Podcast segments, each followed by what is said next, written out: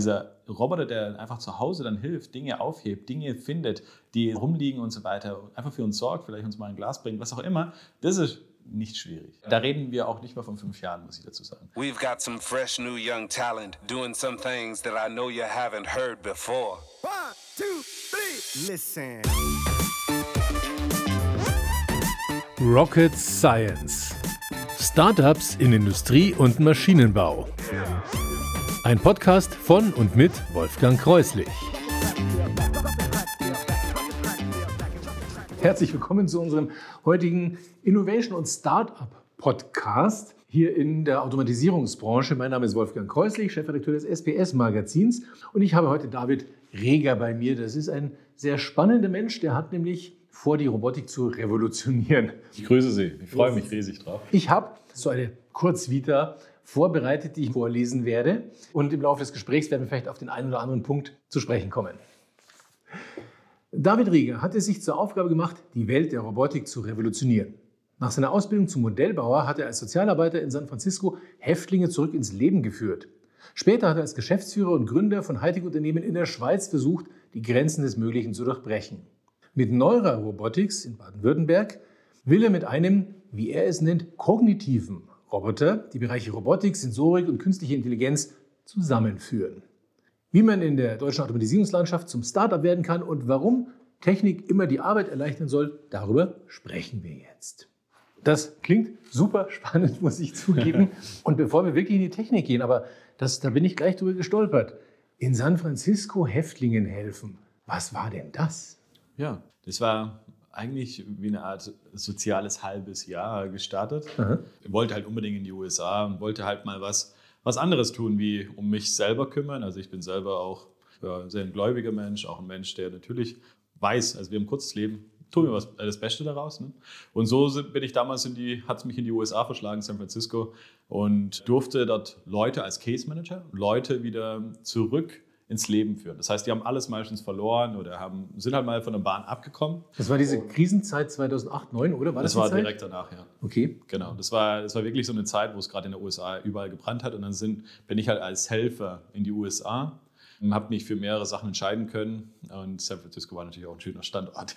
Deswegen und äh, ja, habe mich eigentlich vom Frontdesk recht schnell in diesen Case Management Bereich reingearbeitet, äh, durfte dann Leute komplett sag ich mal, einfach wieder aus diesem Loch rausholen. Eine sehr schöne, spannende Zeit. Aber nach eineinhalb Jahren, ich habe es dann verlängert, mhm. nach eineinhalb Jahren war es dann doch so, dass das auch mich eingeholt hat. Also ich bin, ich bin nicht der typische Sozialarbeiter. Ne? Ich habe nie eine Ausbildung dafür genossen, deswegen, es war wirklich improvisiert, deswegen auch erfolgreich äh, weil ich es vom Herzen gemacht habe. Aber wenn man alles ins Herz lässt, ist es natürlich auch nicht ganz so einfach. Und ja, deswegen habe ich dann gesagt, hey, ich gehe lieber wieder zurück zur Technologie. Sie waren von der Ausbildung Modellbauer und, und Konstrukteur? Genau, richtig. Das heißt, ich habe als Modellbauer, ich habe Modellbauer gelernt, danach weiterbilden lassen als Konstrukteur, habe dort halt alles Mögliche gemacht, also wirklich programmiert, konstruiert. Ich habe einfach alles genommen, was ging und war auch da recht erfolgreich und wollte dann aber schon genau diese, sag ich mal, mehr in diesem Automotive-Bereich natürlich ausleben, weil ich bin ein extremer Autofanatiker. Und wie kommt man dann zur Robotik? Ja, ich bin, ich habe dort eine coole Jobbeschreibung gesehen, dass man da halt einfach was Neues im Maschinenbau, wir suchen nach äh, Ingenieuren und dann habe ich mich trotzdem mal beworben mhm. und die haben mich tatsächlich angerufen, eingeladen. Das war auch, äh, war damals in der Mavi in der Schweiz, ein wirklich tolles Unternehmen. Familienunternehmen, die auch schon sehr erfolgreich waren in dieser Blechbearbeitung. So. Da haben sie halt so Schneidmaschinen dafür bearbeitet, also in Laser, aber auch äh, mechanisch. War sehr interessant, die waren sehr erfolgreich, waren auch Marktführer oder sind Marktführer in diesem Bereich für diese ganzen Pipes und so weiter. Dann war es aber so, dass natürlich auch äh, der, der Chef dort halt auch gesagt hat, hey, er, er hat Interesse, einfach noch was Neues zu machen und hat dann einfach nach guten Leuten gesucht und ja, da habe ich dann, ich bin hingekommen, hatte ein neun Stunden äh, Bewerbungsgespräch. Ein, wirklich ein super netter Mensch, der aber auch gerne halt gleich zum Punkt gekommen ist und Dinge gezeigt hat. Wir sind voll tief eingestiegen. Am nächsten Tag hat er mich angerufen, hat mich eingestellt. Und wir waren halt ein mega cooles Team. Drei Personen später haben ein Jahr später Produkte auf dem Markt zeigen können, auf der Automatiker damals. Es war ein Schwerlastroboter mit 150 Kilo Traglast mit Zellen. Alles von uns konstruiert gebaut selber, also haben wir auch zu dritt gebaut. Und dann ein Cobot, einer der, ich sag mal, der ersten vier, fünf. Äh, damals gab es halt nur äh, Universal Robot, KUKA. Das war eigentlich so der Beginn von allem. Das heißt, wir haben in einem Jahr was geschaffen, was keiner hätte schaffen können. Wir wussten aber nicht, dass es so gut war. Also bloß danach sind dann natürlich alle aufmerksam äh, auf uns geworden und so hat alles begonnen, auch die Passion. Genau, Passion. Ist die auf die Robotik da dann gewachsen? War Robotik schon immer spannend? Äh, waren Sie Science-Fiction-Fan davor auch, unter anderem neben der Auto-Passion? Auto Oder wie kommt es, dass plötzlich Robotik, dass man da sagt, okay, das finde ich jetzt so cool, da möchte ich jetzt echt Gas geben drin? Also ehrlich gesagt, überhaupt nicht. Also ich kannte vorher überhaupt kein Robotik. Es war wirklich so, dass es damit eigentlich begonnen hat. Aber bei mir ist es schon so, ich sag mal, wenn ich mich für irgendwo festbeiße, dann mache ich das und äh, dann, dann werde ich es durchführen. Und da habe ich halt in sehr kurzer Zeit natürlich mich zum Spezialisten entwickelt in diesen Bereichen. Also ich, äh, ich habe wirklich alle Bereiche durchgemacht. Das heißt von eigener Softwareentwicklung, Hardwareentwicklung im Sensorikbereich und so weiter. Und da, ich habe mich dort entwickelt. Also ich habe diesem Unternehmen eigentlich alles zu verdanken. Die haben mir von Anfang an diese Möglichkeit gegeben, einfach zu machen, was ich für richtig halte, indem ich halt mir natürlich am Anfang Vertrauen erarbeitet habe und später, sage ich mal, auch im Management und so weiter wirklich ein tolles Team betreut habe. Es war schon ein schöner Weg. Also ich sage mal, der, ja, ein Segen. Und jetzt also ein Start-up. Der Podcast dreht sich ein bisschen um das Thema auch Start-ups. Das ist ja in Deutschland ein relativ neuer Begriff eigentlich auch. Früher hat man Unternehmen gegründet und, und gut war es. Start-up hat aber so ein gewisses Flair, dass da irgendwie mehr Action ist, dass da mehr Dynamik drin ist. Und was ist generell ein Startup für Sie? Für mich ein Startup ähm, Personen, die sich zusammenschließen, um, sag ich mal, einfach ein, eine Vision, einen, einen Traum zu verwirklichen. Also das ist für mich ein Startup. Da ist halt extrem viel Passion drin. Also Leute, sag ich mal, die nicht nur immer wegen Geld arbeiten, sondern einfach etwas bewirken wollen im, in der Welt. Und das ist eigentlich somit auch mein persönliches Ziel, auch ich denke von jedem in meinem Team. Ist Startup sein in Deutschland schwerer als anderswo auf der Welt? Ähm, definitiv. Also ich sag mal, weil es vor allem hier in Deutschland noch äh, sehr viel, sag mal, wenn man extrem visionärisch vorgeht und wenn man, sag ich mal, Dinge wie zum Beispiel jetzt wir hier machen, wenn man sagt, hey, der Robby kann in einem Jahr sprechen, sehen, fühlen, hören, was auch immer, dann sagen die Leute, hey, komm auf den Boden und vielleicht baust du erstmal das, was du schon kannst. Ne? Und das ist eigentlich genau das, was wir nicht machen wollten. Und deswegen finde ich es auch, das war auch mit der Grund, warum wir hier zum Beispiel keinen Investor genommen haben aus aus Deutschland oder Europa. Wir haben uns dann halt für einen anderen entschieden, weil die halt ein bisschen mehr visionärisch vorgehen und auch wirklich daran glauben. Der Investor ist aus China, zumindest initial, mittlerweile sind noch mehrere drin, aber egal. Warum China und nicht Amerika? Also China und Amerika, da war für mich auch persönlich die strategische Entscheidung, wo ist der größte Markt der Welt. Ne? Und da muss ich einfach sagen, derzeit kann man, glaube ich, alle Märkte zusammennehmen und der ist so groß wie China.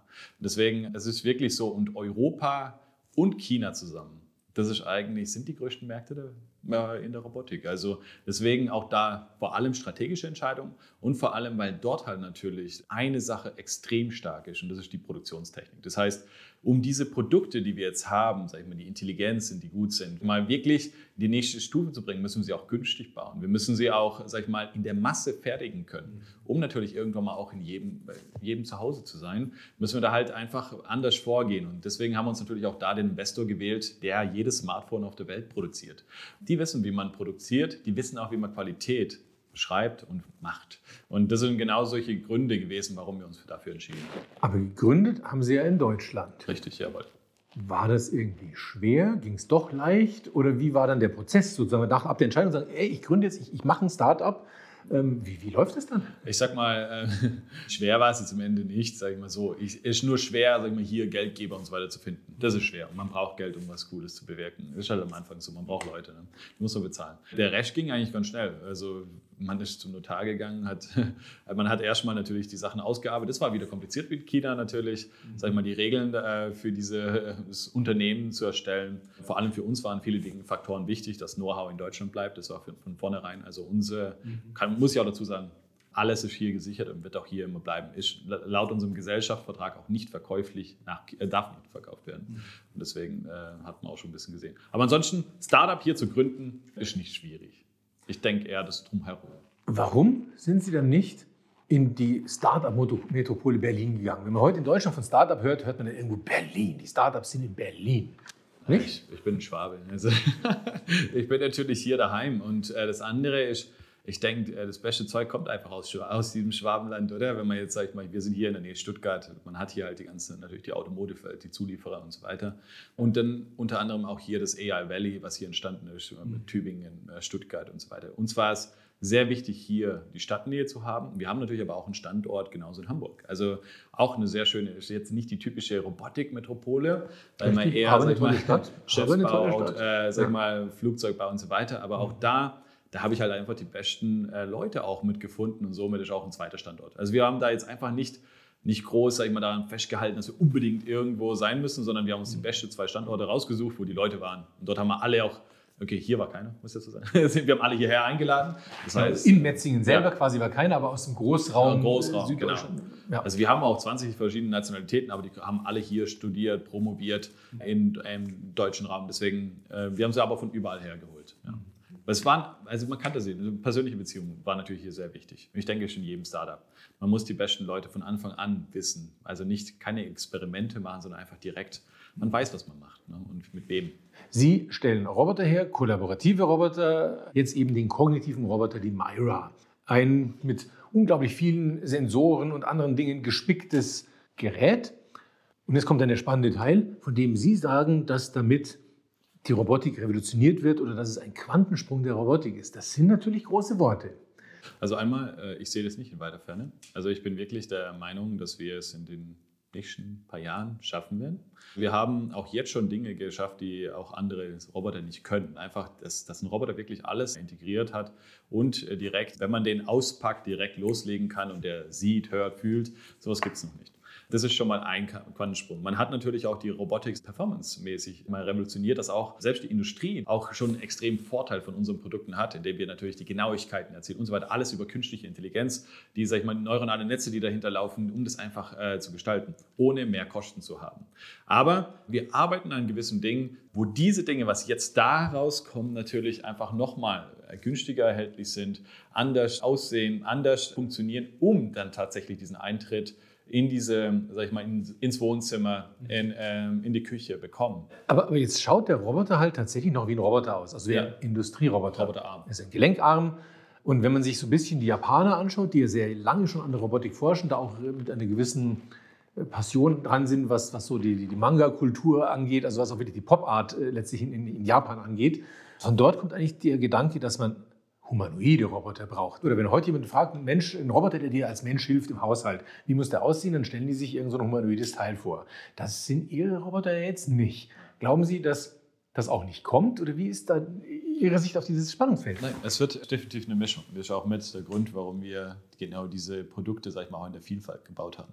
Das heißt, wir haben ein Kernteam derzeit gerade für diese ganze AMRs oder die autonomen Vehicles oder die, die da rumfahren da muss extrem viel Know-how aufgebaut werden oder das dann auch noch kognitiv zu machen, indem wir die Umgebung anders erkennen. Nicht nur in diese 2D-Szene, so wie jeder andere, sondern einfach auch in die 3D-Umgebung direkt erfassen, damit interagieren können. Einmal das. Das andere ist, wir haben einen Arm. Und äh, die Zukunft auch in jedem Wohnzimmer, in jedem Zuhause ist definitiv, so wie der Staubsauger halt äh, zu Hause ist, ist definitiv erstmal auf Rollen mit einem, mit einem Arm drauf.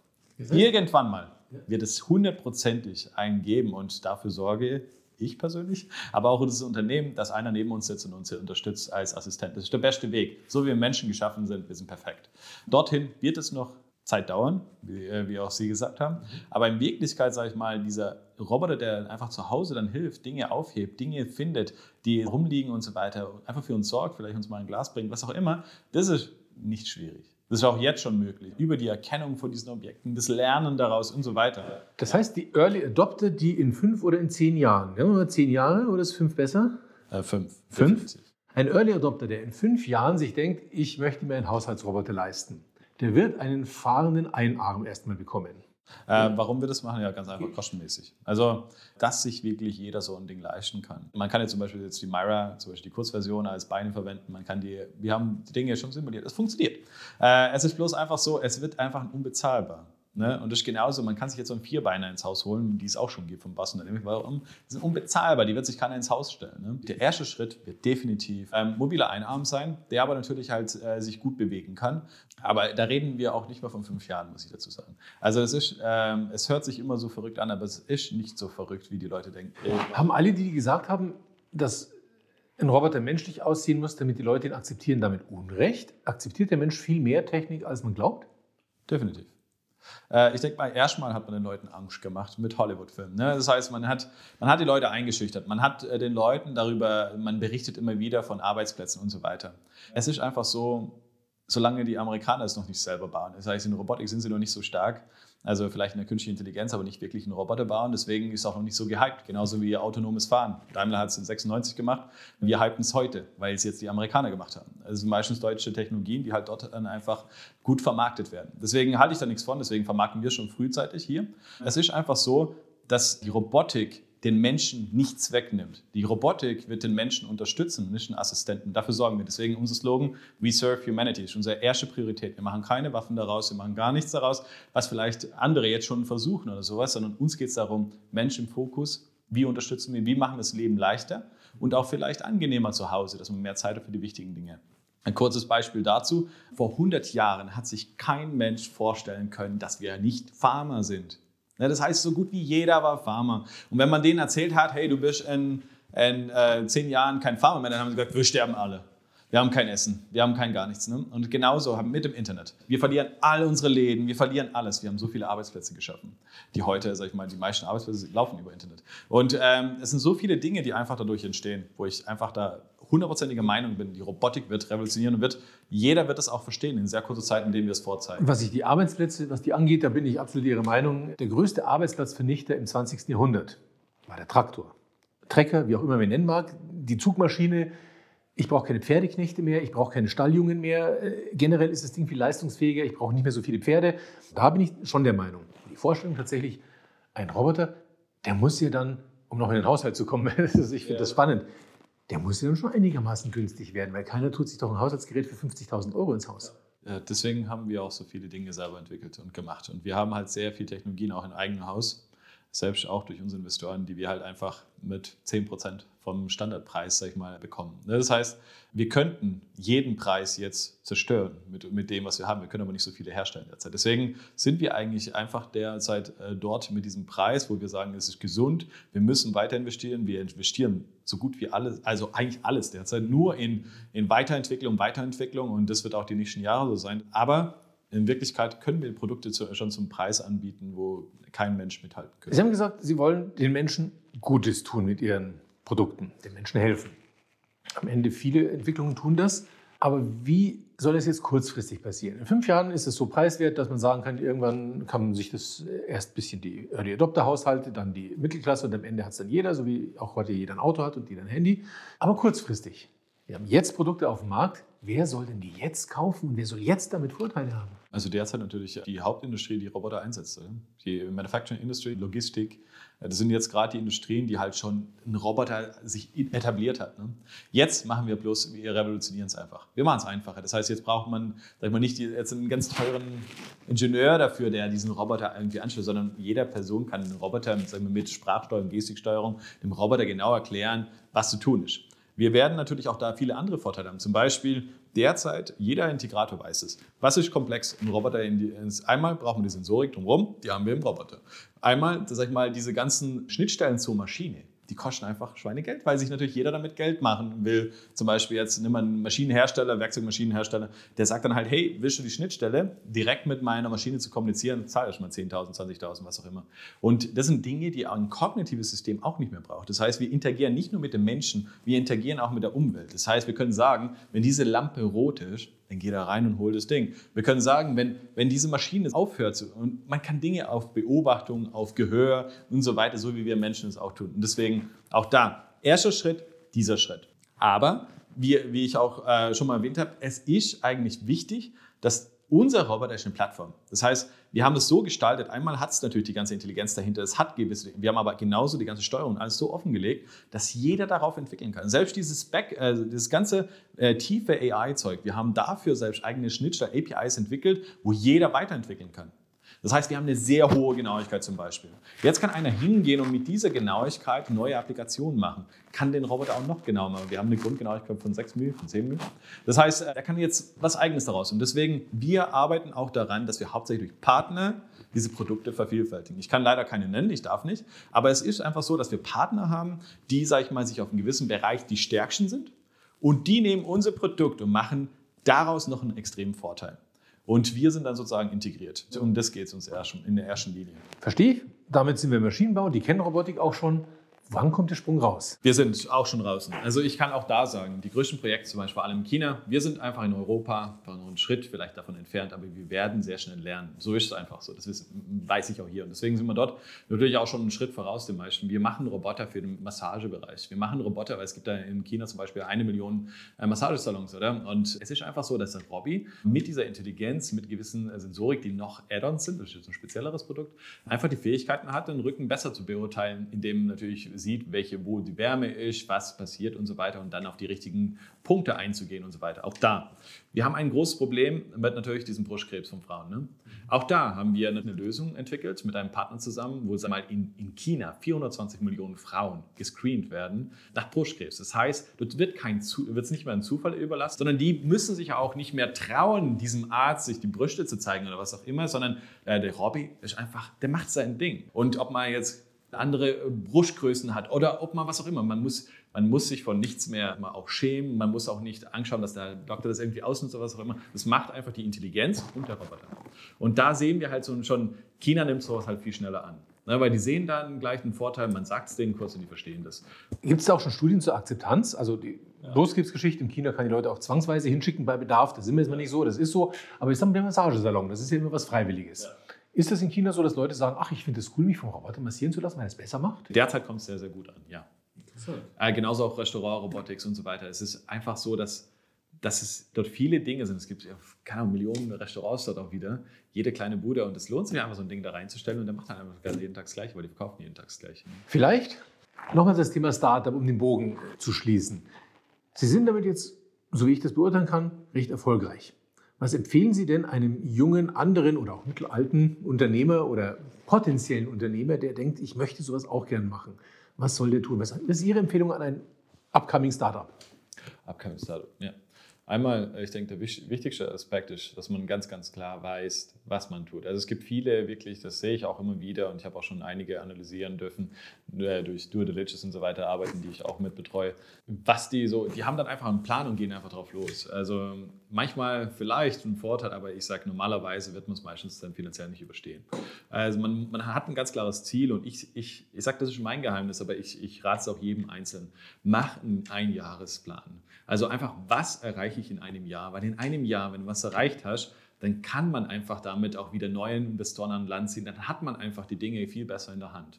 Und das andere ist halt, ähm, ja, für mich persönlich, ich, äh, ich bin halt auch, sag ich mal, ein sehr gläubiger Mensch. Deswegen für mich war es wichtig, dass ich etwas habe, was über mir steht, was ich, was, was, wo ich dann irgendwie die Kraft wieder tanke, weil es gibt Zeiten, die wird man einfach eigentlich schwierig zu überleben. Also es gibt wirklich Zeiten, auch hier, auch wenn wir top finanziert sind, auch wenn wir und so weiter, es ist natürlich ein ungeheurer Druck.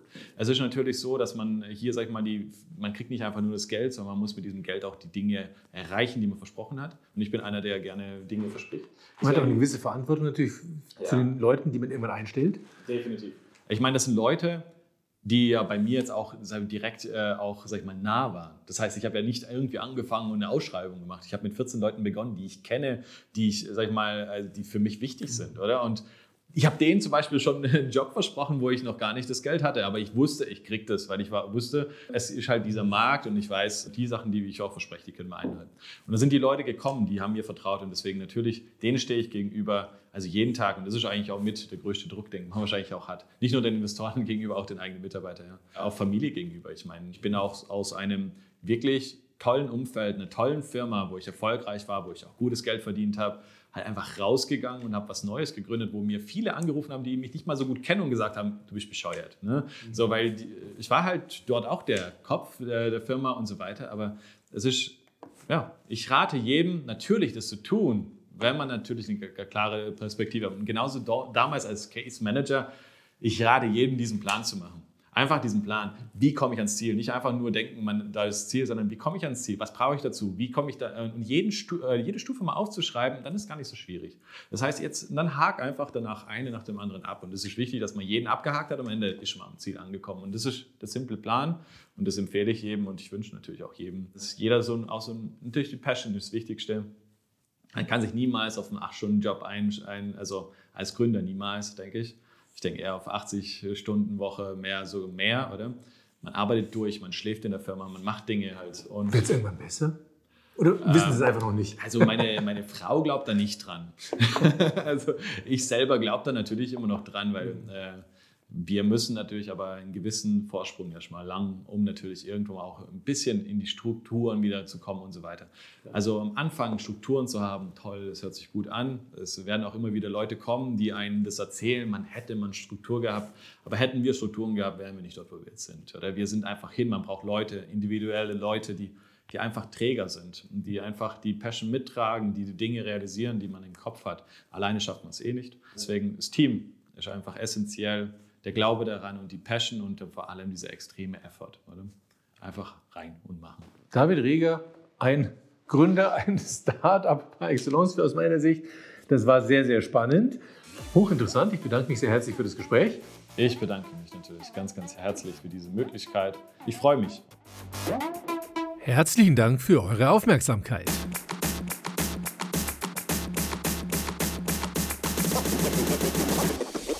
Wenn euch der Podcast gefallen hat, denkt über ein Abo nach. Und vergesst nicht, das SBS-Magazin auf LinkedIn zu abonnieren. Tschüss, bis zum nächsten Mal.